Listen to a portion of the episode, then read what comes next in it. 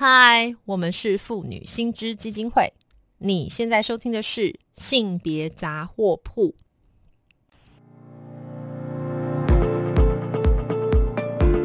从新闻看性别，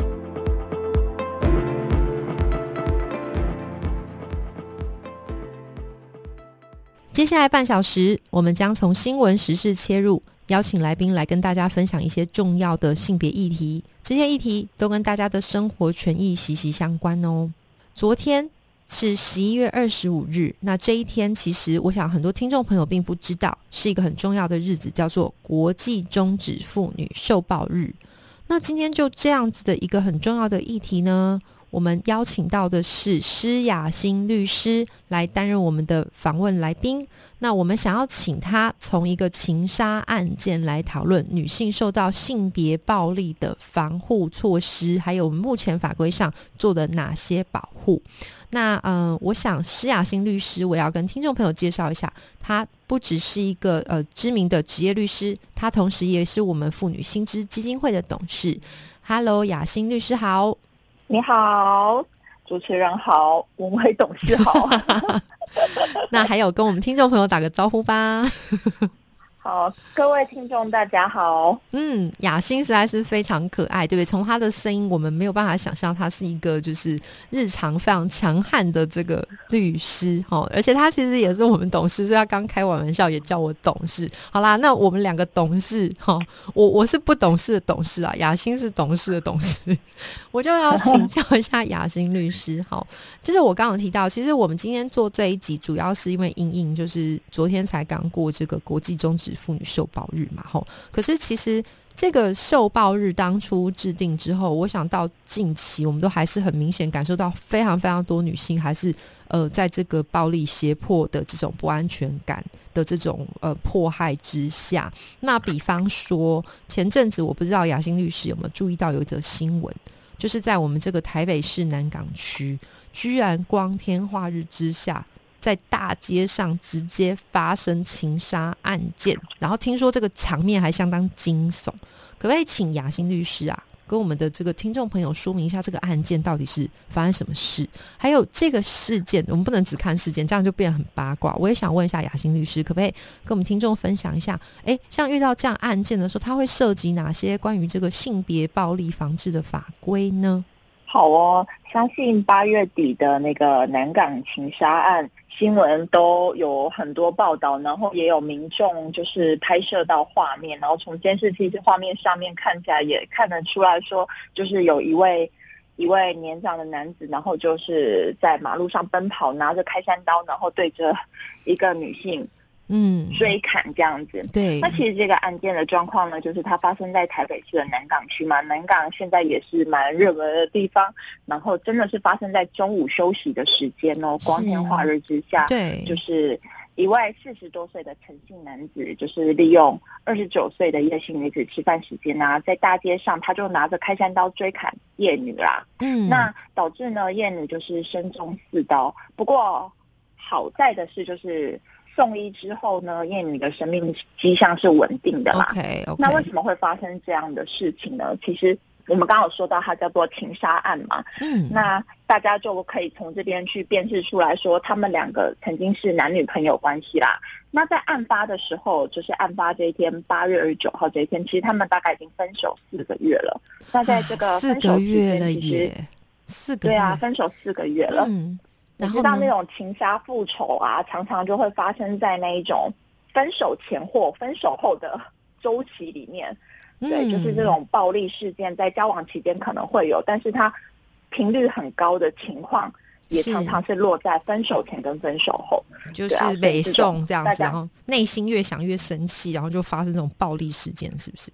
是，但是在这分手的四个月内，其实他们的关系并没有什么，并没有，并不是平静的。那你也知道，就是既然会有情杀复仇，那就代表这个分手期间，其实陈楠啊，他也是多次骚扰那个叶女，是可以想象，在就是哥哥顶，对不对？哥哥顶啊，跟踪啊，骚扰啊，然后讯息骚扰啊，这些都有。嗯，那在八月二十九号前三天啦，嗯，其实呢。叶女她有向那个板桥的海山分局报案，就是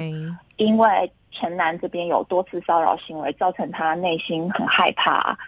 不过大家有在说，就是为什么当初就是警察没有对陈男就是依照跟骚法去开书面告诫呢？避免这样的悲剧发生了。是。那其实陈南的骚扰行为啊，除了涉及到刑法的。恐吓罪以外嘛，嗯，它其实也涉及到就是未同居亲密关系的暴力行为。那在这一个部分的处罚呢，其实可以这这个部分的保护机制啊，其实可以依照家庭暴力防治法，嗯，去申请民事保护令。是是是，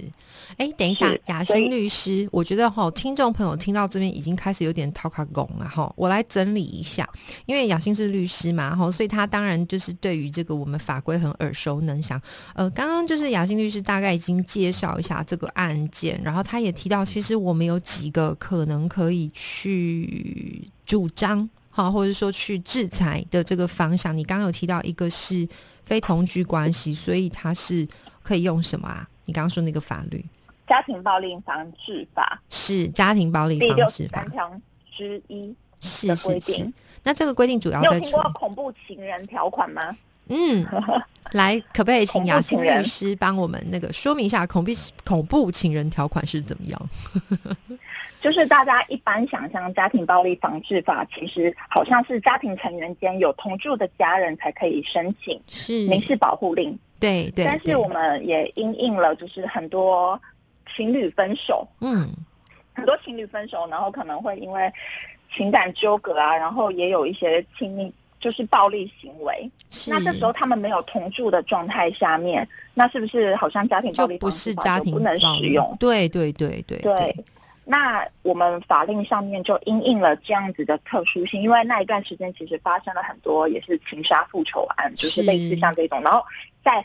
酿成这一件事之前，其实都有多次的骚扰行为，那只是因为他们没有同居关系。但是他们明明就是前男女朋友，也是有很多的情感纠葛。那这样子的暴力行为，其实反而不能防范，就酿成很多悲剧，所以才会制定这一条。了解，好，就是即便在没有同居的状况下。那他的那个保护机制是保护令，对不对？那所以，我接下来想，对对。那我想要问一下雅欣律师，我现在就是我想也是帮听众朋友问哈，我想听众朋友一定很困惑，因为雅欣律师刚刚有提到另外一个法律叫做《跟踪骚扰防治法》。好，那这个法跟刚刚你提到的这个恐怖情人条款，它中间的差异是什么呀？是《跟踪骚扰防治法》其实算是就是在。补强补强那个家庭暴力。有跟对还是跟对对补强家庭暴力这种性别暴力防治的状态啦，因为我刚刚也有提到，就是家庭暴力防治法它适用的范围就是同住家人或者是曾经就是没有亲属关系的这一种状态，或者是你是情侣情侣没有同居的情侣，那一般人若被陌生人跟骚。就是跟踪骚扰啊，或者是尾随啊，那这样的状态，是不是就没有办法适用家庭暴，就是家庭暴，就就是家庭暴力这一块的规定？对对，所以在跟踪骚扰防治这跟踪骚扰防治法呢，其实就是任何人呢，只要就是你有发现，就是你有被尾随跟踪啊，或者是说通讯通讯骚扰。嗯，或者是说有人冒用你的名誉，或者是冒用你的个资，或者是妨碍你名誉的这一类的行为，其实你都是可以去向警局报案。嗯嗯，向警局报案，然后警察若调查说有这一些跟踪骚扰的行为，有这样的嫌疑的时候，其实他是可以对那个加害人去做一个书面告诫的规范。那。那个加害人这边拿到了这个书面告诫的通知，就是你不能再对自己，就是不能再对行，就是那个被害人有这一些跟踪骚扰的行为之后，若你今天违反了的话，在两年内违反的话，其实呢，这个被害者他还是可以去向法院申请保护令的。嗯哼，等于是补充了那个家庭暴力防治法这一块的规定。了解了解，好，那所以在这个地方，他算是再把这个保护，就是避免或或防免保护这个性别暴力的前置，对不对？就是把它再往前提一点。那所以我接下来要问，因为刚刚雅欣律师有提到这个个案，吼，这个这个该女她是其实有到这个板桥海山分局的这边去报案，那是不是听起来好像根据这个跟踪骚扰防治法？呃，警察在第一线的时候是有一个责任的，是不是？嗯，警察其实，在就是受理这些跟踪骚扰防治的案件的时候，嗯，他其实是可以主动告知告知叶女说，就是有跟踪骚扰防治法的相关权利可以去主张啦。但是在这个案件从新闻报道上面看起来，警察是说，因为叶女没有主动告知，所以他就没有做这一块的处理。哈，可不可以说一下这个地方到底发生什么事？好像我本能的反应，我就会觉得说，哎，这个是不是有点警察吃案，没有履行这个跟骚法的这个责任呢？可以这样说吗？嗯，因为这个警察他其实有依照那个恐吓罪嫌跟家庭暴力。防治法的规定就是协助他申请那个保护令啊，所以可能不是吃案的问题，而是法制宣导的问题。因为我们也知道跟踪骚扰防治法是去年十一月修法定定的嘛，那今年六月一号才开始实施，就是开始有效的在实务上运作，就是大家可以因为跟踪跟踪骚扰这些行为，然后去主张说要使用跟踪骚扰防治法，所以这个部分其实在实施之后。的一个月内啊，其实我们就是玻璃市大人很辛苦，已经受理就是三百九十四件了，所以其实它还是有被广泛运用啦。只是可能因为这个法比较就是刚开始施行，所以可能就是还是要再多进行那个法制宣导的训练，这样子让第一线人员提高对于这种跟踪骚扰案件处理。状态的那个敏感度及专业度，这样才可以在第一时间内例行，就是掌握到执行要点，这样子。了解了解，所以在这个地方，我接下来就要追问一下，就是您刚刚提到说，主要还是因为就是上路施行的时间嘛，吼，那所以可能是还要再继续去。嗯，推广或者是说做训练，那您在这边可不可以提供一下？就是说，您觉得就是未来我们玻璃师大人要如何加强训练？好，那还有我们的听众朋友，如果说就是遇到警察未来还是不愿意核发书面告诫的时候，这个地方呃该怎么去处理呢？或阴影？嗯，其实我觉得有一个观念，大家可能要去思考的是说，就是。今天跟踪骚扰行为，它到底是不是一种就是违反法律的行为啦？因为其实，在很多的状况下，大家可能会觉得说，哎，跟踪骚扰这样还不构成犯罪啊？那我这样子，我要去主张权利吗？还是说，哎，这个真的有问题吗？那大家首先要提高这个的敏感度啦，就是对于跟踪骚扰这一件事情，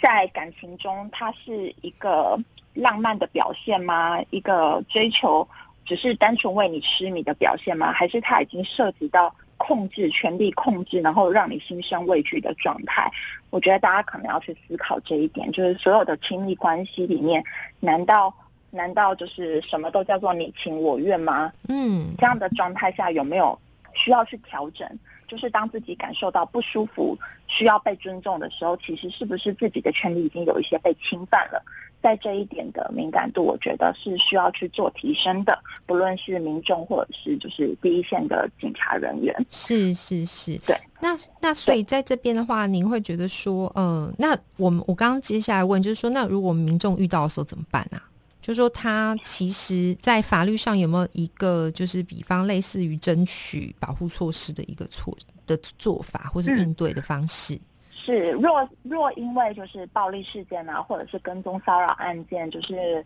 去向警局求助的时候，其实当你听到警察可能跟你说家庭暴力防治法的时候，其实你也可以一并联想到说，那我这个有没有跟骚法的适用？嗯，就算警察没有主动提，那至少我们民众自己听到了有跟踪骚扰这个事情的时候，那你就可以去想象说，哎，那我这个可不可以用跟踪骚扰防治法这样子？那。对于这个加害人的行为，我除了申请保护令以外，那警察你你调查后发现有这个可能，那你是不是也对他核发一下书面告诫，就是告诉他不可以再有这样的行为？嗯，对，这是一个我们民众可以不一定等警察主动告知的状态下，我们也可以主动提出这件事情。那再者是说，若今天警察调查认为说没有核发书面告诫的这个必要性的话，那民众是就已经就直接放弃权利，就觉得哦，好吧，那就算了的吗？没有，我们的法律其实是有规定，你可以就是向上级的警察机关表示异议，你还是可以就近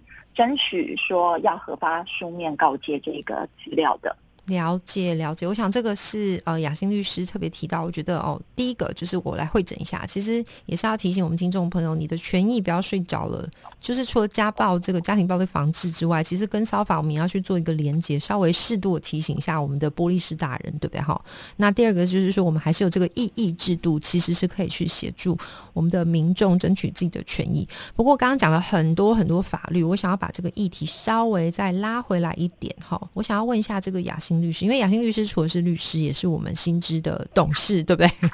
所以我要来问一下，从这个案件呐，好，我我想要很根源问你啦，就是说，如果我们真的想要去终止对女性的各类性别暴力。那您会认为说这个部分有哪些部分要加强？那另外就是其实也蛮有趣，我刚刚听你在讲这件事，有提到说可能是因为新法实施，然后这个部分的这个训练或是说知道的程度不够高。那但是其实家暴好像也是透过。不断的就是说去训练，或是大家对于家暴这个概念慢慢的耳熟能详了之后，就比较对这件事有概念。那所以你会觉得说，如果我我们怎么样做哈，从一个这个性别平等的角度，怎么做才能够实质上面去让这种呃所谓的女性的接受各种性别暴力，能够真正获得终止呢？OK OK，就是终止。性别暴力这件事情呢，其实就是要提升性别意识啊，并并不是说就是男强女弱啊，就是我们还是要就是去尊重每一个个体，每一个个体，然后不应该因为就是社会赋予的期待，然后就认为男性应该如何，女性应该如何，然后破除这种框架以后。才不会一直觉得说，哎，我男性就是可以掌握女性，或者是我是经济强势者可以掌握经济弱势者。是，因为我也要就是说一下，就是其实性别并不是这么的二分法嘛，并不是就是只有生理性别或者是社会性别。其实我们有很多的状态可以去辨识，就是我们可以从特质去辨识说自己属于哪一种类型的人，而不是真的就是把。自己定义为男性或女性，这个的意思其实是说，就是我们在学习过往的教育里面，我们常常都会局限在今天社会就是告诉我，你是男生，你是女生，所以你是男生，你应该要勇敢坚强；你是女生，你就应该要温柔体贴。嗯，可是从来没有人告诉我们说不是这样子的，因为这只是社会过往社会体制下赋予。男性跟女性的角色期待，嗯，对，所以在性别意识的提升，也有助于就是我们去提倡性别平等这一件事情。是是是，那所以呃。呃，雅欣律师的意思，我想应该是在提说，我们还是要去把性别意识真正的落实到我们生活当中嘛，哈。那只是说这边的话，我接下来我刚刚有一个问题，其实可能是延伸问的比较长了啦，好，那所以嗯，比方说我们对于这个家暴的概念也是逐步，就是性别暴力，我想它有很多类型，雅欣律师今天也有提过，那家暴是一种类型，那像这样跟踪骚扰也是一种类型，那好像看起来家暴现在越来越耳熟。能详，但像跟踪骚扰这个东西，好像还有待去倡议。那不知道雅欣律师对于这件事情有什么看法？我们呃，该怎么样去做，让这个就是跟踪骚扰防治的这个嗯措施能够具体的落实呢？嗯，这个部分呢，我也先再补充一下，就是家庭暴力，其实到现在还是有很多人可能会觉得说，家庭暴力就是发生肢体暴力才叫家庭暴力。是是，那其实。言语的贬义、羞辱啊，这种精神上的暴力或者经济上的控制，它也是属于家庭暴力的一种哦。所以暴力并不是只有肢体暴力才叫做暴力啦。是是那跟踪骚扰、跟踪骚扰防治法的这一个部分呢，其实就是它的它的那个太阳又更多了嘛。今天跟踪啊、盯梢啊、监视啊，嗯，这一类的都算。那如何去提升这一个部分？其实。就是我们要知道说，哪一些行为太阳其实已经涉及到就是违反法令的规定了，那这个部分我们才有可能去主张那样子的权利。那现在通讯软体很发达嘛，对，或者是就是大家可能在不停的疯狂的打电话啊，对，还是就是疯狂的传送文字骚扰啊，其实这个也都叫做这个也都是跟踪骚扰。防治法里面规范的行为哦。所以大家在处理这个，不要想说我一直抠人家，然后我也没有说什么那。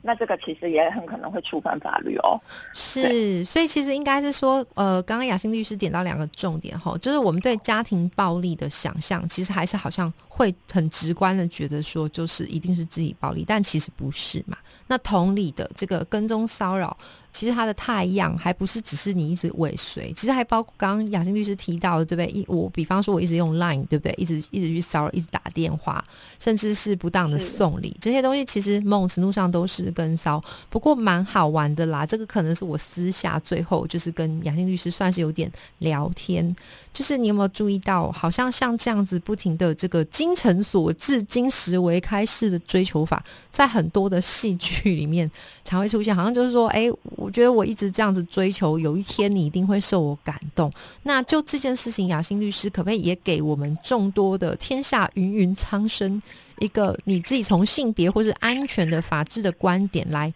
谈一下，怎样才是一个合理的这个界限范围？合理的追界限范围，确实就是现在不当追求这一个，其实已经很明文的，就是已经算是属于跟踪骚扰防治法要规范的行为了。所以，当今天若你基于求追求或者表现爱慕的，对对对，就是求爱这种行为的话，可能当你发现其实对方不管是男性或者是女性哦，嗯嗯就是他已经有希望你停止停下来了。Stop 了，那你可能就要停下来喽，因为你在做下去，你在打电话啊，或者是就是跟踪人家，就是逼着人家问，追着人家跑，然后疯狂的寄礼物，人家明明就已经拒收了，然后你还是。一直寄，那这些可能真的都会。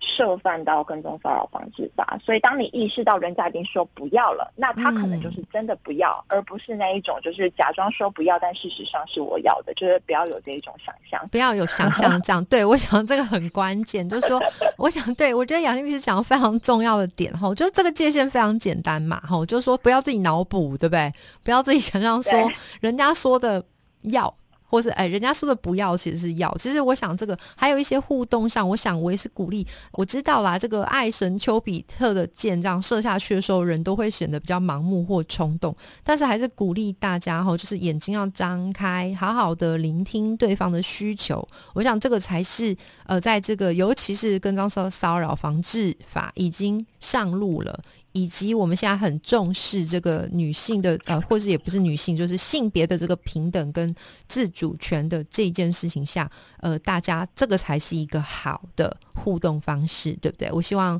呃，我不知道我这样的解读，杨欣律师有没有什么要补充？是，就是自己以为的深情表现，看在别人的眼里，可能是非常困扰的，而且可能涉犯法律哦，请大家 要务必小心。嗯，我觉得雅欣律师，我想我们今天这一集呢，就停留在这边。我觉得雅欣律师今天给了我们一个非常非常嗯有效的提醒跟帮忙，就是说鼓励大家呃。在面对一些可能潜在让你不舒服的事情，我们现在的法律其实是有给予良善的保护的。那同时，呃，也是呼吁大家在求爱的过程里面要谨守一些很重要的两性互动的分际。那今天非常谢谢雅欣律师来跟我们分享这样一个非常有意义的议题，非常谢谢你哦！希望下次还能访问到你，谢谢，谢谢，嗯，好，拜拜，拜。如果听众朋友对于今天谈到的性别议题有兴趣的话，可以到妇女新知基金会的脸书粉专按赞追踪，或是发了我们的 IG 网站。那我们更欢迎小额捐款，支持我们继续争取性别权益。